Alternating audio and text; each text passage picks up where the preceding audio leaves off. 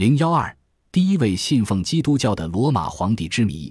基督教是与佛教、伊斯兰教并称的世界三大宗教之一。它于公元一世纪中叶至两世纪中叶形成于罗马帝国东部，原为犹太教的一个支派，因崇奉救世主耶稣而与正统犹太教分裂，后与希腊文化结合，在罗马帝国流传。公元四世纪末成为罗马帝国国教。在基督教的发展过程中，有一个人居功至伟，他就是第一位信奉基督教的罗马帝国皇帝君士坦丁大帝。君士坦丁早年在罗马皇帝戴克里先的宫廷中长大，后以军官的身份参加了征伐多瑙河下游地区的战斗。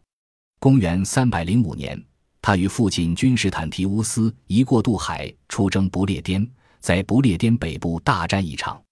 公元三百零六年，君士坦提乌斯在约克去世，君士坦丁随即被军队拥立为帝。公元三百一十二年，他侵入意大利，在一次闪电式攻击中，在罗马附近的米尔维亚桥打败了罗马皇帝马克森提，然后他与已经成为东罗马帝国皇帝的里希尼结成联盟。公元三百一十六年，君士坦丁夺取了里希尼在巴尔干半岛的领地。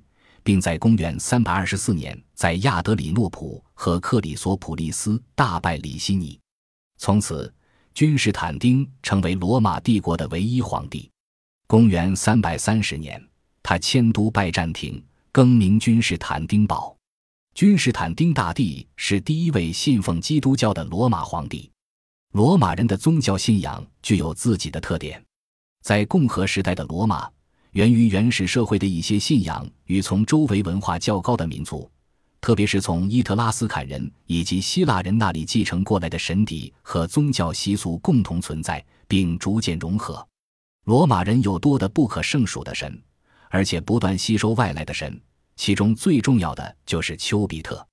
罗马的主要神邸逐渐与希腊的奥林波斯的主要神之融为一体。每个家庭都有专门祭祀神灵的地方。都有自己的保护神，每项政治或军事活动都需要事先通过占卜了解神意。罗马宗教的显著特点是它的形式主义，只要求严格按照固定程式形式遵守各项禁忌，而不管真正的信仰如何。从乌大维时期，利用对皇帝守护神的崇拜以加强皇权成了传统的政策，但是基督教产生以后，它在政治。经济和文化中的影响越来越大，终于在君士坦丁时代成为用来加强专制统治的工具。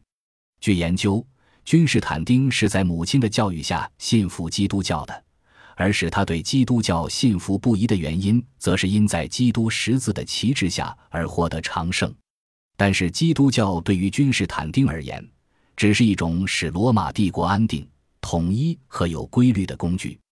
因为他对基督教条理不乱的秩序与道德行为，在祭奠仪式中不杀生的现象，对神职人员的尊敬，无怨的接受生活中的各种不平等，以及盼望来世的欢乐等，均有深刻的印象。他已经觉得这个新的宗教可以净化罗马的道德，革新婚姻与家庭制度，并减低人们对战争的狂热。尤其是基督徒们，即使受了较痛苦的压迫，也极少反抗国家。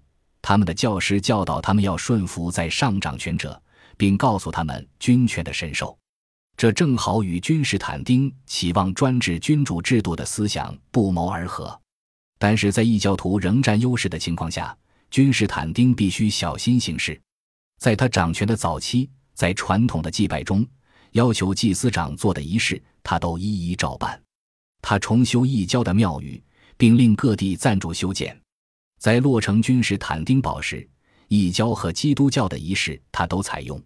他还用异教徒的秘方来保护收成或治疗疾病。